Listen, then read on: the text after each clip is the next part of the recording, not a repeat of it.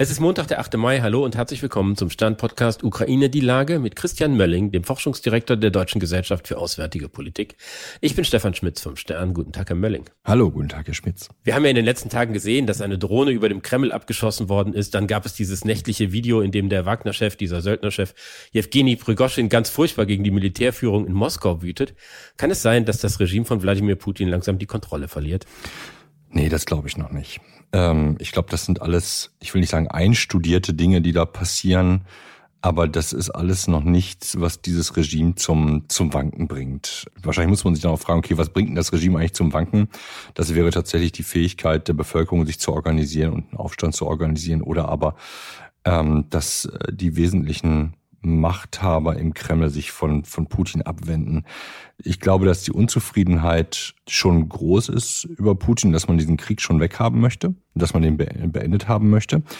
Aber ich glaube, die, die relevanten sicherheitspolitischen Eliten in Moskau sehen zurzeit keine Alternative zu Putin, wenn sie ein Ende des Krieges haben wollen, bei dem ihre Interessen gewahrt bleiben, ne? also ihr Einfluss gewahrt bleibt und ihr Geld gewahrt bleibt. Soweit sind die also einfach noch nicht, dass man das, dass man dieses Regime fallen lässt.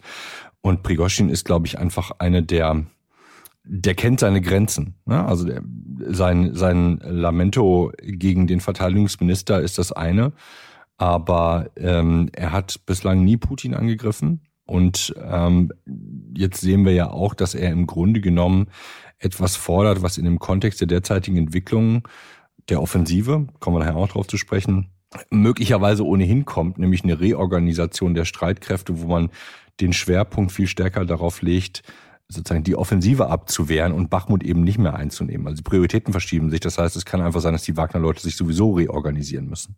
Ich hatte so ein bisschen den Eindruck, dass äh, diese Herren, auch wenn sie jetzt nicht sich direkt gegen Putin wenden, sich trotzdem sozusagen einen Plan B für die Zeit nach Putin zurechtlegen. Also da hat man irgendwie Herr Kadirov, der sagte, ich komme auch nach Bachmut, dann hat man Prigoschin, der seine eigene Armee unterhält. Selbst dem Verteidigungsminister wird ja nachgesagt, dass er enge Beziehungen zu so einer Söldnertruppe hat.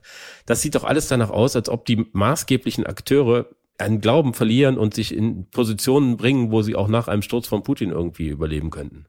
Ja, ich glaube, zum Teil haben die das ohnehin schon gemacht. Ne? Also Kadyrov hat ja doch schon eine lange Geschichte darin, sich in seiner Region als Machthaber zu etablieren und ähm, möglicherweise je nachdem, wie auch immer es läuft, entweder die Möglichkeit zu haben, eine stärkere Rolle im Kreml zu spielen oder aber zu sagen, wir kapseln uns viel stärker ab von, von Moskau und ähm, sind hier viel autonomer in der Region und ich kann meine Macht eigentlich bewahren.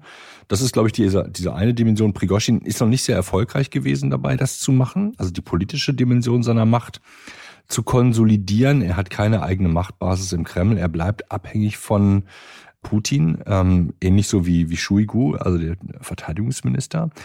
Das ist die eine, die eine Ebene. Die andere Ebene, äh, was Sie eben angesprochen haben, sind sozusagen die Söldnertruppen. Ich schwanke da immer zwischen, das ist so ein Modeding, das muss man jetzt auf einmal so haben.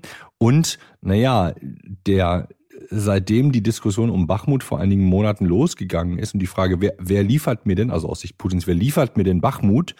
Und die Söldnertruppen sozusagen der offensichtlich der, der die, die Silver Bullet, wie sagt man auf Deutsch, ähm, sozusagen das Ding gewesen sind, um das Problem zu lösen. Seitdem scheinen Söldnertruppen in Mode zu sein. Ähm, jetzt sind aber die Söldnertruppen von Kadyrov ganz andere als die von Prigozhin. Die setzen sich ja total anders zusammen. Das sind ja auch andere Loyalitäts. Ähm, Konstellationen, glaube ich, in dem Zusammenhang. Von daher ist das, glaube ich, sind das Sachen, die man schon voneinander trennen äh, kann. Die eine Söldnertruppe, die mag einem helfen für die Eroberung von Bachmut, vielleicht auch für Moskau. Aber wenn ich wie Kadyrov ähm, einen Regionalanspruch habe und auch, glaube ich, kann unabhängig sein vom Kreml, dann ist, glaube ich, das, was er da hat, schon eine, eine, relativ gute, eine relativ gute Truppe, die aber gleichzeitig auch sagt, ja, wir kämpfen aber nicht überall und wir lassen uns jetzt hier nicht von jedem Idioten abschlachten. Nun ist ja Russland noch immer ein, ein, ein riesiger und mächtiger Staat und da ist es doch irgendwie verwunderlich, dass militärische Gewalt nicht zentral gesteuert wird, sondern dass es innerhalb der bewaffneten Kräfte diese unterschiedlichen Zentren und Interessen und Figuren gibt. Ist das nicht eigentlich die Aufgabe des Selbstverständnisses einer Großmacht? Naja, aber dieses Reich besteht ja auch aus dem parallelen nebeneinander existieren, ist doppelt gemoppelt, äh, von vielen unterschiedlichen Bevölkerungsgruppen, Völkern, wie auch immer man das nennen will. Und die, die Fähigkeit, das zu beherrschen, ähm, in Zeiten des Krieges, also wenn man sozusagen die Streitkräfte äh, die formalen russischen Streitkräfte, die die Möglichkeit hätten, das gesamte Land sozusagen zu kontrollieren. Wenn ich die jetzt aber in Einsatz bringe, dann verliere ich im Grunde genommen die, meine, äh, meine Fähigkeiten als Gewaltapparat und muss im Grunde neue Kompromisse eingehen. Also von da aus wächst die Macht derer, die in den Regionen entweder Ärger erzeugen können oder aber umgekehrt sagen können, du, wir können hier Stabilität herstellen. Also im Grunde genommen, ich kann schon fast sagen, so eine Art Schutzgelderpressung. Ne? Das muss, also ich bin hier eigentlich der Türsteher für die Region äh, und pass auf, dass hier nichts passiert. Dafür möchte ich von dir aber, Moskau, Putin, dieses und jenes eigentlich haben. So, und so verändert sich möglicherweise das Machtgefüge auf der Basis von demjenigen, der Gewalt anbieten kann. Also es gibt einen Markt für Gewalt. Ähm, und der, der eine Markt ist, oder der, der, das eine, wo, das, wo die Gewalt eingesetzt wird, ist, ähm, ist die Ukraine. Und das andere, wo die Gewalt eingesetzt wird, ist zur Kontrolle der russischen Regionen, der russischen Bevölkerung, damit da nichts außer Kontrolle gerät. Und es gibt auch noch eine Abwehr von, von externen Kräften. Das gehört auch noch mit dazu, klar. Aber da sehe ich schon, dass die, diese Idee, das ist wahrscheinlich auch eine sehr, sehr eurozentristische Idee, dass sozusagen die zivile Kontrolle über das militärische, ja, wahrscheinlich gute Nacht, das hat man zeitlang mal funktioniert. Ich glaube, die interessante Frage ist, wie wird dieses Verhältnis zwischen zivilen Machthabern und militärischen äh, mil militärischem Apparat in Zukunft eigentlich sein in, in Russland nach dem Ende des Krieges und welche Rolle werden auch dann die, das haben wir jetzt noch gar nicht besprochen, die Geheimdienste eigentlich spielen? Geprägt scheint ja dieses Verhältnis auch gerade in diesen Wochen von der bevorstehenden ukrainischen Offensive, die ja offenbar das zentrale Ding ist für alle russischen Streitkräfte, die sich tief eingraben, die Verteidigungsstellungen ausheben. Was glauben Sie, haben diese Friktionen damit zu tun, dass es eine Nervosität gibt, was da in den nächsten Wochen passieren wird? Zu einem gewissen Teil ja, weil natürlich schon genauso wie, wie bei uns im Westen unterschiedlichste Szenarien zwischen das wird, das wird der Durchmarsch und naja, es kann halt auch wirklich ganz klein werden. Ähm, diese gibt's ja analog wahrscheinlich in Moskau auch und davon hängt das politische Überleben des einen oder anderen möglicherweise ab. Ne? Vielleicht das physische Überleben, das weiß ich nicht. Aber klar ist man da nervös, was da jetzt bei rumkommen kann, so dass man nicht davon ausgehen kann, dass Moskau in der Lage ist, diesen, diesen Angriff, diese Offensive einfach zurückzuschlagen. Das kann zurzeit keiner einschätzen, wie bombastisch das wird, wie effektiv das wird, auch wie lange das anhalten wird und was dann am Ende als Erfolg da hinten rauskommen wird und dass man dann nervös wird in Moskau, das kann ich schon total verstehen. Halten Sie es für denkbar, dass die Ukraine inzwischen über eine wahrscheinlich begrenzte Anzahl weitreichender Artillerieraketen aus den USA verfügt, um gleich zu Beginn der Offensive die Nachschubwege der Russen tief im besetzten Gebiet unbrauchbar zu machen, was ja eine den weiteren Kriegsverlauf dann entscheidend beeinflussen könnte. Ja, also ich würde es Ihnen wünschen, ich weiß es aber nicht. Das muss man ganz klar so sagen. Dass, ähm, darüber würden wir, glaube ich, auch nichts erfahren, sondern erst in dem Moment, in dem die Raketen dann eingeschlagen sind.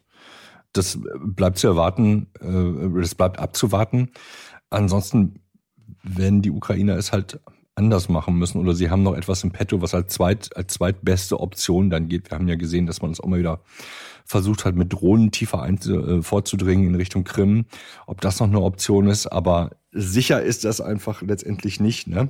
Aber dann die Tatsache, dass die, dass die Ukraine in der Lage gewesen ist, die Krim in den letzten Wochen immer mal wieder mit ihren Drohnen zu besuchen, macht es natürlich für die Russen schwerer. Es zwingt sie dazu, ihre Luftabwehr anders aufzustellen wenn die Ukrainer tatsächlich glaubwürdig eine, eine, Bedrohung für die Infrastruktur auf der Krim darstellen können. Gar nicht, dass sie sie einnehmen, sondern es bedeutet, okay, sie können sich nicht mehr so einfach und frei bewegen, sondern sie müssen was dagegen tun.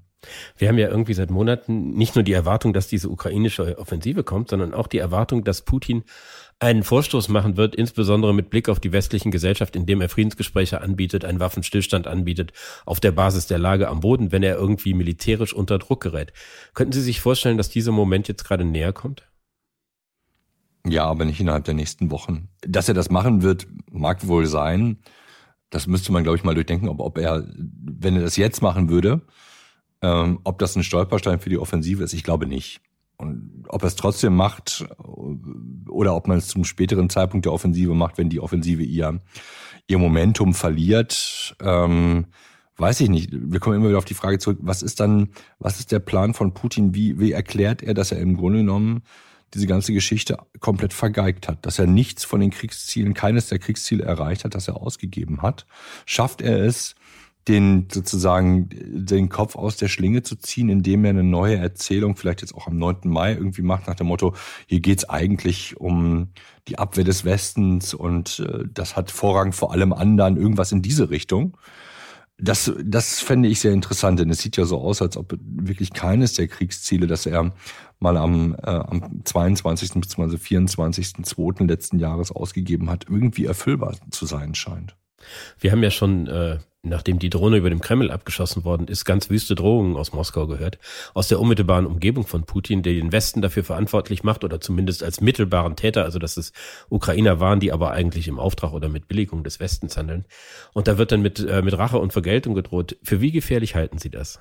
Ich halte es für total ungefährlich. Äh, wenn Moskau Möglichkeiten hätte, dann würde man das ja machen. Also und, und was soll jetzt passieren? Jetzt, ähm, also der Bundestag ist ausges ausgespäht worden. Wir haben, das ist so ein Ding, das sehen wir hier und das können wir auch nur ganz, ganz schwer teilweise besprechen. Wir haben eine enorme Zunahme an Cyberangriffen. Es ist ja jetzt nicht so, als ob ähm, sich alles auf den, äh, alles auf die Ukraine derzeit konzentrieren würde. Im Gegenteil. Also das, ähm, aber das sind, glaube ich, so, das sind Schmierentheatergeschichten, ne, wo irgendwelche Leute, die politisch als Machthaber auch nicht wichtig sind, ihre Äußerungen daraus bringen, die, glaube ich, Teil des Hofstaates in, in, in Moskau sind, aber ich glaube, hier keine großartige, keine großartige Bedeutung haben. Ne? Und naja, natürlich, also heißen wir, weiß ich nicht wir, also kann der Westen die, die Drohnenangriffe auf den Kreml gutheißen, weil das ein legitimisch, legitimes militärisches Ziel ist, den Kreml anzugreifen daran ist nichts Verwerfliches, aber das ist natürlich jetzt eine westliche Sicht, die was mit Gut und Böse entlang des Völkerrechts zu tun hat. Damit hat Moskau ja schon lange nichts mehr zu tun. Ich danke Ihnen, Herr Melling. Ich danke Ihnen, Herr Schmitz. Das war Ukraine die Lage. Die nächste Folge finden Sie am Freitag bei stern.de, RTL Plus Musik und überall, wo es Podcasts gibt. Ganz herzlichen Dank und hoffentlich bis Freitag.